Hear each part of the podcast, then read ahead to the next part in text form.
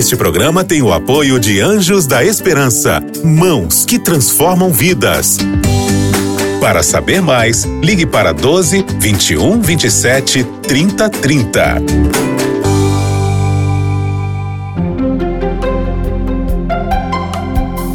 Lições da Bíblia. Esse é o programa Lições da Bíblia, cada semana com um tema diferente, com convidados aqui que já apresentamos para você e essa semana falando sobre ciências e artes também. Não podemos esquecer de um detalhe: Deus é um Deus artista, um Deus criador. E o Deus da ciência também, o Deus que controla toda a história, a trajetória e os fatos e acontecimentos desse mundo também. Para debater esse tema e a relação dessa ciência, dessa arte com a educação, com a igreja, com o é tanta coisa boa a ser apresentada aqui. Nós estamos contando com a presença desses dois pastores que eu disse para você, pastor Márcio, pastor Vinícius. E nesse momento o pastor Vinícius vai começar orando, abrindo o coração para nós abrirmos a palavra de Deus também. Pastor Vinícius, faz favor. Nosso Deus e nosso Pai, que privilégio nós temos de estudarmos a tua palavra. Amém. Neste momento, convidamos a presença do teu Espírito a estar conosco aqui, abrindo a nossa mente, o nosso coração, para que nós possamos entender e colocar em prática aquilo que tu nos ensinares. Nós te pedimos em nome de Jesus. Amém. Amém. Amém. Mas, pastor Márcio, pastor Vinícius, as pessoas estão acompanhando aqui e, e sedentas para a gente apresentar algumas informações interessantes. Eu falei logo no início aqui que Deus é um Deus criador, Deus é um Deus artista, né? E quando a gente fala é, em arte, eu não sei o que passa na cabeça de vocês, eu estava pensando aqui, né? Normalmente a gente associa artistas a cinema, a, a, a estrelas, né? Grandes estrelas, mas nós podemos ser artistas também, né? O ser humano, ele, ele é de certa maneira um artista também, né? Ele, cada um tem as suas facilidades, ou seja, manuais, de comunicação, cada um. E a gente tem que olhar por esse prisma, né? De um Deus criador, sem olhar com, com tendências preconceituosas também. Embora a gente tem que entender claramente também que isso não deve fazer de nós estrelas despontando acima dos demais.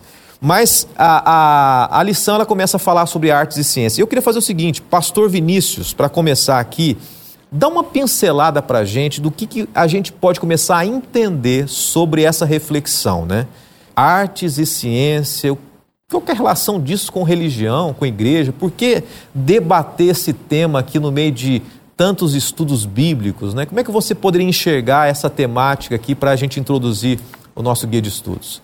Bom, pastor Fábio, a ciência é o estudo da natureza uhum. e Deus é o criador da natureza. Portanto, toda verdadeira ciência está associada com Deus e com a sua palavra. Aquilo que tenta distanciar ciência e Deus e teologia não é verdadeira ciência. A arte está associada com a beleza e Deus é o criador da beleza. Deus tem um, um profundo e refinado senso estético. Uhum. Então, ao nós olharmos para a beleza das coisas, daquilo que foi criado por Deus, nós percebemos o gênio criativo divino impresso em todas essas coisas. Portanto, é, o ser humano também foi criado por Deus com essa capacidade de discernir entre o feio e bonito, entre o bom e o mal. Isso tudo tem, está associado com, associado com, com arte. Uhum. Então, naturalmente, a verdadeira educação e a igreja uhum. estarão nos ajudando, nos balizando para termos uma boa relação com a ciência e com a arte. Nesse sentido, existe boa ciência e má ciência, e existe boa arte e má arte. E a palavra de Deus vai nos dar o, o balizamento seguro para escolhermos essa, nessas, nessas áreas diferentes. Tá bom. Pastor Márcio, então, falando já que é, nós temos que compreender um pouco mais acerca da ciência, a relação da ciência com, com, a, com a cultura e também com a educação. Como é que a igreja, de, de, maneira que a gente possa interpretar a ciência e a arte, como é que a igreja pode entender isso de uma maneira bíblica? Né? Porque eu posso olhar para a ciência e para a arte e simplesmente negar a Deus. Uhum. Isso é muito comum hoje. Uhum. Mas a igreja pode olhar para a Bíblia e enxergar também ciência e arte? Como é que a gente pode interpretar?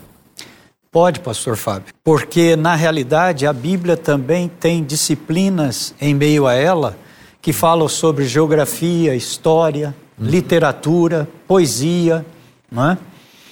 A Bíblia, na realidade, é um currículo escolar amplo. Agora, o ponto essencial, no sentido de artes e ciências, uhum. juntamente com a igreja e a educação cristã, é o fato de reconhecer Deus como Criador, como o pastor Vinícius colocou, uhum. e reconhecê-lo como mantenedor de todas as coisas. Uhum. Então, vamos trazer isso para a prática. Em uma escola cristã, como a escola adventista, por exemplo, se eu tenho lá no livro didático apenas uma doutrina para ser ensinada, vamos supor, a volta de Jesus está sendo comentada entre os alunos da quinta série. Tem aqueles que creem, aqueles que não creem, os que creem de modo diferente. Mas se ela faz parte apenas de um livro didático, isso não traz nenhum sentido para a educação cristã. Mas, se eu coloco essa literatura de artes e ciências, tendo Deus e a palavra dele como orientação educacional, então daí faz sentido. Uhum. Então, eu penso que a parte importante das artes, das ciências, que são é, compêndios uhum. não é? da educação geral, deve ser orientada pela palavra de Deus. O que houve foi um distanciamento uhum. entre palavra de Deus, Bíblia e religião, certo? Principalmente cristianismo, das ciências ou do estudo formal. Entendi. A, pergunta que eu faria é o seguinte, pastor Márcio: é, essa percepção da ciência ela é suficiente para a gente entender a, a, condição do ser humano? Será que o, o fato da gente olhar para a natureza, como deu exemplo o pastor Vinícius, né? a gente olhar para a arte em si, é o suficiente ou a gente teria que procurar outros caminhos para entender a realidade humana, a questão da luta do ser humano, da natureza humana? Como é que você enxerga essa, essa possibilidade ou não aí? Veja, dentro da ciência também existe a questão da fé. Uhum. Porque a ciência é baseada em pressupostos, em teses uhum. experimentais que depois se tornam teses ou teorias. E a Bíblia e a crença em um Deus que é criador e mantenedor, a qual a ciência, como foi falado, deve estar submissa, também exige fé. Você já imaginou assim? A, a ciência se baseia, por exemplo, no fato de que é, existe no universo algo que se chama existência infinita. Não é? Então, o universo tem uma existência infinita. Uhum. Se o universo tem uma existência e uma expansão infinita, e eu creio em Deus como Criador, ele teria que existir antes desse infinito. Uhum. Uhum. Então a ciência não consegue racionalmente explicar isso. Porque a ciência tem que se basear em fatos experimentais, em teses e teorias. Agora, precisa de uma questão de fé também para acreditar que o, em algum momento que não houve tempo, já existiu o infinito e o universo em expansão. Uhum. Então a ciência lida com isso daí, aí está a diferença que você perguntou. É possível pela ciência somente termos um alicerce para a vida? Não, não é possível. Uhum. A ciência é pretende um caminho independente da fé? Pretende porém ela se contradiz no aspecto da origem da vida. Yeah. Então, aquilo que a ciência coloca como origem da vida e a origem de tudo, no caso, dentro do paradigma científico hoje, o Big Bang, né, essa grande explosão da qual derivou a existência no universo, também pressupõe fé para acreditar que Sim. isso ocorreu, porque ninguém poderá voltar lá no passado, milhões e milhões de anos, para reproduzir aquele fenômeno. Exato. Isso é impossível. Logo, de igual maneira, como o criacionismo, que é a ideia de que Deus é o criador de todas as coisas a partir da Bíblia, também depende de fé para entender que foi Deus que iniciou tudo isso, a ciência também começa dependendo de fé, o que é, digamos assim, é um, um incômodo para essa mente racionalista científica que predomina no paradigma científico atual. Né? Pastor Vinícius, como é que a gente pode associar arte e Deus? Como é que é claro isso na sua mente aí? Olha, a arte está associada com a estética, conforme a gente já, já mencionou. Né? Existem três ramos centrais da, da filosofia, que é a epistemologia, que é o estudo do conhecimento, a metafísica, que é o estudo daquilo que está além, e a axiologia, que dentro da axiologia você tem dois, dois ramos, que é a ética e a estética. Uhum. Então, a estética, ela incorpora a arte. E qual a relação disso com, com a fé e com a, com a vida cristã? Basicamente, a arte tem que ver com o belo. Sim. E a beleza, ela é um conceito subjetivo, uhum. porque é da percepção. Existe aquela frase antiga e famosa: quem ama o feio. Bonito lhe bonito parece. lhe parece, né? Então, daí você observa a subjetividade da nossa percepção do que é belo. Porém, existem traços da beleza que eles são marcados e, e eles foram criados. Deus é o Deus do belo, ama o belo e criou as coisas belas. Deus não criou o feio. E aqui é importante a pessoa entender o que significa isso, né? O feio no sentido moral, neste caso, né? Deus criou as coisas perfeitas e belas. E foi o pecado que degenerou tanto moralmente, quanto fisicamente, quanto esteticamente a criação divina. Tá? Então, uhum. no céu, com a recriação, todos nós seremos belíssimos, né? Uhum. Porque o pecado será erradicado, né? Definitivamente. Mas o fato é que é, o belo está associado com a perfeição da criação, da criação divina. E o que é a arte? A arte é a expressão do belo é o uso da criatividade humana e das vocações naturais humanas para determinadas áreas para fazer as coisas de forma, de forma bela. É muito interessante perceber que, enquanto a estética, portanto, vinculada à arte, tem a ver com a nossa percepção daquilo que é belo, a ética tem que ver com aquilo que é bom ou mal. Porém, a estética, ela define ou influencia a nossa ética. Alguém já disse que é mais importante você fazer as músicas de uma nação do que as leis dela. Uhum. Porque as músicas, portanto, a arte, elas vão determinar muito mais a maneira como as pessoas vão enxergar a realidade do que as, as legislações daquela nação. Então, nesse sentido, Deus e o inimigo estão diretamente preocupados com que tipo de produção artística é produzido. Não é? Isso é muito importante. Logo, existe uma arte que é positiva, que promove os valores do céu, logo com os valores e a beleza que Deus pretende que seja expressa. E existe uma arte que deturpa é, aquilo que é belo e coloca o feio como se fosse belo. Uhum. Então, isso é uma coisa interessante que aparece. E este, esta feiura, por assim dizer, que aparece e que tem aparecido muito na arte contemporânea. Eu poderia aqui citar exemplos de ritmos musicais que estão aí inundando, formas artísticas estranhas que estão aí. As pessoas às vezes nem entendem o que é aquilo lá, mas dizem, olha que coisa extraordinária. E essas coisas naturalmente acabam interferindo na percepção dessas, das pessoas sobre a realidade e no padrão ético delas, no sentido de que o comportamento das pessoas acaba espelhando os valores artísticos que aquela pessoa aprecia. Eu acho que essa frase ela é, representa muito, né? Nem tudo que é belo é bom. Pastor Vinícius, é, como é que a gente pode então ter um cuidado, né, com uma visão e um princípio e valores cristãos de consumir arte, né? Perfeito. Porque a gente está diretamente relacionado com arte, né? Uma das grandes, um dos grandes exemplos aí é a questão mesmo cinematográfica, ah. que é muito forte, que, que levanta artistas e astros aí e envolve o mundo todo. Então, Sintetiza para a gente aí como é que a gente pode assimilar isso. Pastor Fábio, é, a exemplo que acontece com a ciência, a beleza artística também deve estar subordinada à revelação divina. Uhum. É a revelação divina que estabelece os princípios do que é belo. Então, se uma percepção de beleza está sendo colocada artisticamente e está sendo vendida como boa arte, eu preciso, para consumir isso, é, peneirar esta arte, essa proposta de arte a partir dos princípios bíblicos colocados. O exemplo de Eva é muito interessante, porque de fato o fruto era belo. A Bíblia diz que o diabo ele é capaz de se transformar também em anjo de luz. Observa, o inimigo não tem dificuldade de trabalhar com a beleza.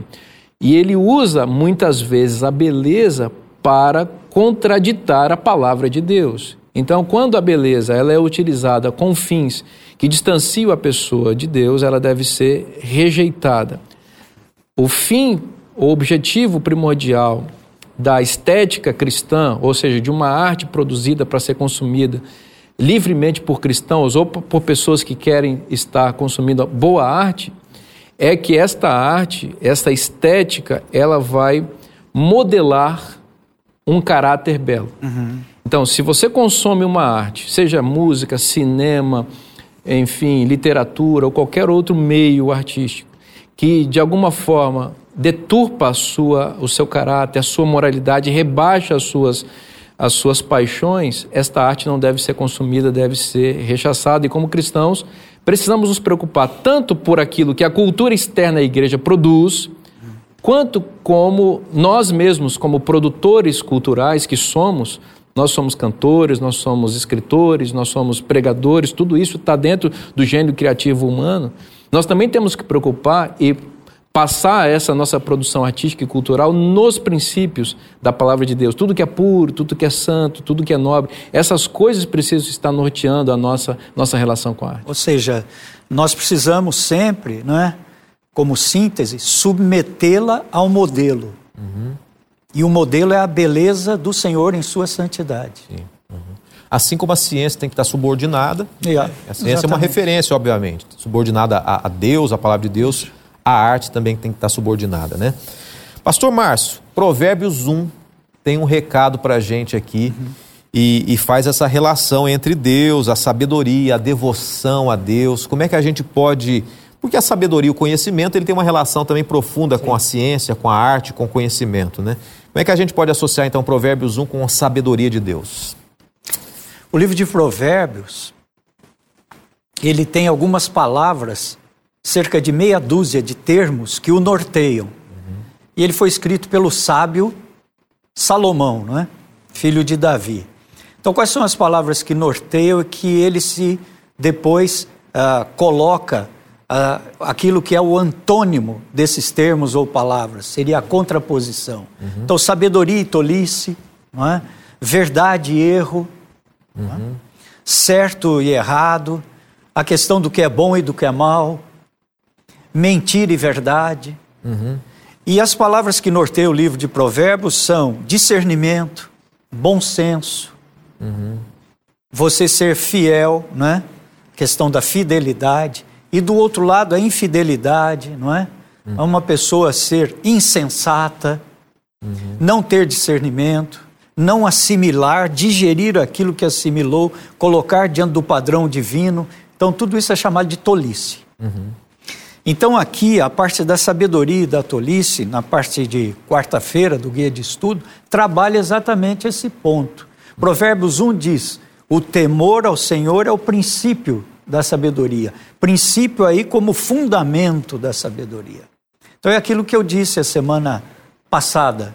Há muitas pessoas intelectuais, mas não são sábias, hum. porque não creem em Deus, portanto não temem ao Senhor e não o têm como Senhor da vida e mantenedor do mundo e do universo. Tá? Elas têm um conhecimento acadêmico, Exato. um conhecimento acumulativo, né?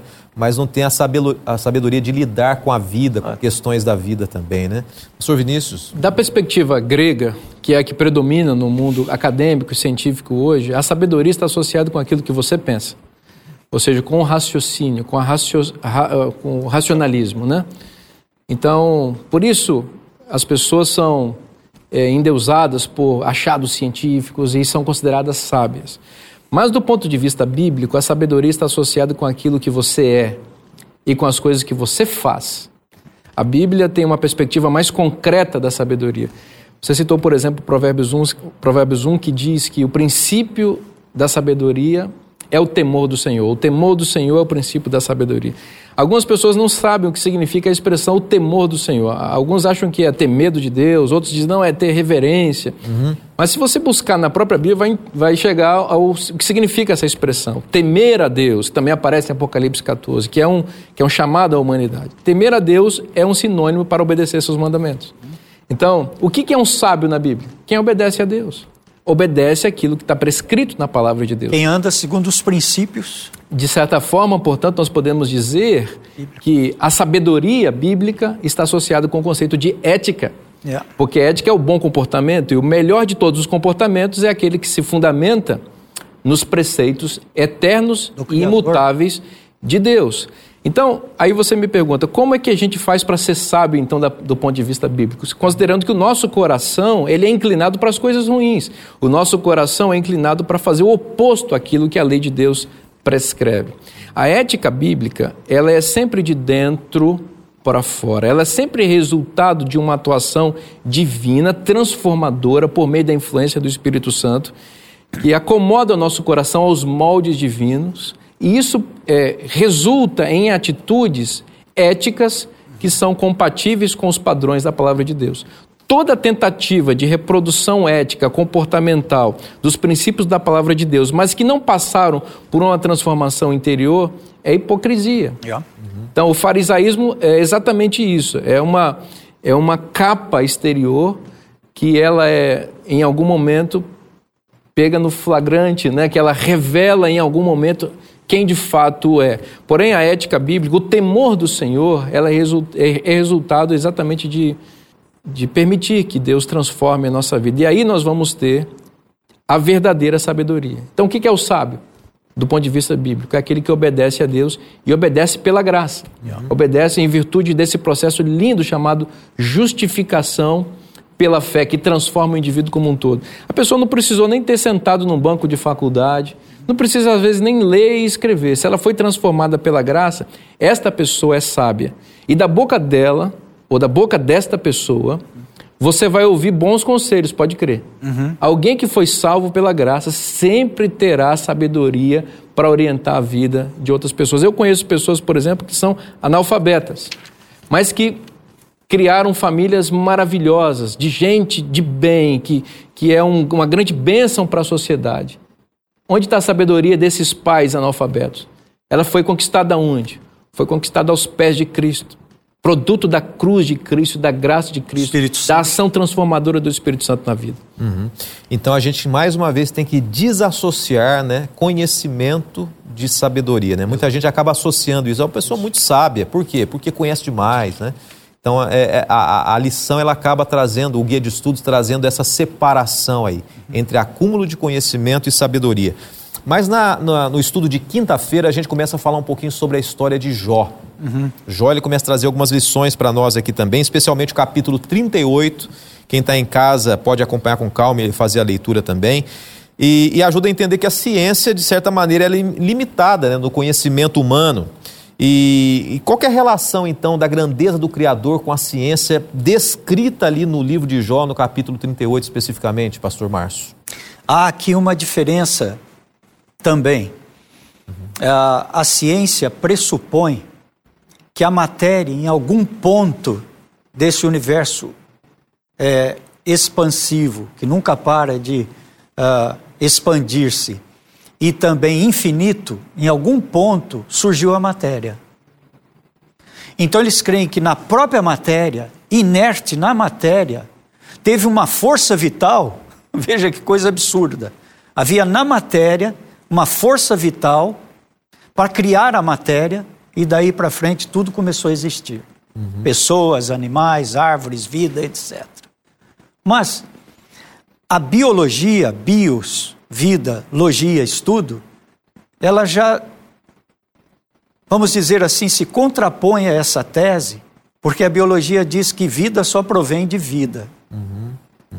Se vida só provém de vida, a própria biologia, que é uma ciência, se contrapõe à tese do cientificismo de que em algum momento começou a ter matéria. Agora veja, Jó, no diálogo com Deus, Deus diz assim: Onde estavas tu quando eu estabeleci os fundamentos da terra? Uhum. Onde estavas quando eu criei isso, criei aquilo, estabeleci o globo que está suspenso sobre o nada? Uhum. Quem é que segura a terra? Seis sextilhões de toneladas seria o peso aproximado da terra. Então, para que exista matéria, a física e a ciência dizem que tem que haver energia. Então, como é que eu vou crer numa força? Como é que eu vou crer numa força inerente à matéria para gerar a própria matéria? Para o cristão é muito mais fácil isso, pastor Fábio. Porque nós cremos que a palavra de Deus foi o Logos. Ele falou e tudo se fez. Sim. A energia divina foi a palavra o dunamis, o dínamo, que transformou energia em matéria, uhum. certo? Então, quando ele fala com Jó, ele fala nesses termos aqui. A ciência vê pressuposições, teorias, teses, etc, etc, precisa de muito mais fé do que crer em um criador, um design inteligente que falou e tudo se fez, transformou em matéria. Pastor Vinícius. Grande parte da ciência trabalha com pressupostos ateístas e materialistas. O que são pressupostos? São as percepções da realidade que as pessoas têm antes da pesquisa científica. Então, não é a pesquisa científica que prova para o cientista que Deus não existe é uma pressuposição que ele já tem e que ele leva consigo uma espécie de lente através da qual ele enxerga Quase aquilo. um preconceito. Um preconceito, exatamente, é por aí. É uma lente pela qual ele enxerga a realidade. E essa lente ateísta e materialista deturpa a leitura que ele faz da natureza. E por isso se chegam a conclusões que parecem contraditórias com a palavra de Deus e com a existência de Deus. E ele Agora, fica buscando fundamentos para se alicerçar nisso. Exatamente. Então ele vai buscando nas, nas suas pesquisas alguns elementos que ele acha que corrobora a sua, a sua pressuposição e ele acaba sendo preso a essa, a essa pressuposição. Ah, a palavra de Deus ela tem pressupostos e ela expressa esses pressupostos. O primeiro pressuposto fundamental da palavra de Deus é Deus é o Criador. Então, se nós quisermos lidar com a realidade tal como ela está expressada na palavra de Deus e cremos que essa é a realidade correta e ideal, nós temos que partir desse pressuposto: Deus é o Criador de todas as coisas. Uhum. Não é? Nós temos que entender que Deus criou tudo perfeito uhum. e que Gênesis 3 nos revela que houve uma invasão pecaminosa nesse mundo que deturpou a criação divina e que a partir disso entrou em curso um plano divino para a restauração da criação ideal. E nós estamos sendo é, nós estamos sofrendo as influências desse plano nesse momento. Há um conflito é, em jogo nesse momento porque a parte invasora não quer permitir que esse plano se torne realidade. Então há um conflito entre Deus e Satanás mas Deus vencerá esse conflito no final, porque ele já tem a prova de que vencerá na cruz do Calvário, ele já, ele já fundamentou essa vitória no, na, na cruz do Calvário. E, no fim, Deus vai restabelecer seu reino a partir da volta de Cristo. Pastor Márcio, pastor Vinícius também, nosso tempo já se foi, né? Tanto assunto, é um, é um, tema diferente, foi um tema diferente essa semana, mas quando a gente começa a explorar, a gente vê que tem muita informação, né? Ciência, arte, um Deus criador, um Deus que cuida de nós. E mais uma vez eu agradeço a presença de vocês aqui. Até uma próxima oportunidade. A você que está em casa também, não se esqueça, semana que vem nós temos mais um tema a ser apresentado aqui para você, mais um pastor, mais um convidado e juntos estudando cada vez mais a palavra de Deus. Deus abençoe você. Até um próximo encontro. Esse é o programa Lições da Bíblia. Até mais. Você ouviu Lições da Bíblia. Este programa é um oferecimento da revista Princípios. Entre no nosso site novotempo.com/barra e peça sua revista totalmente grátis.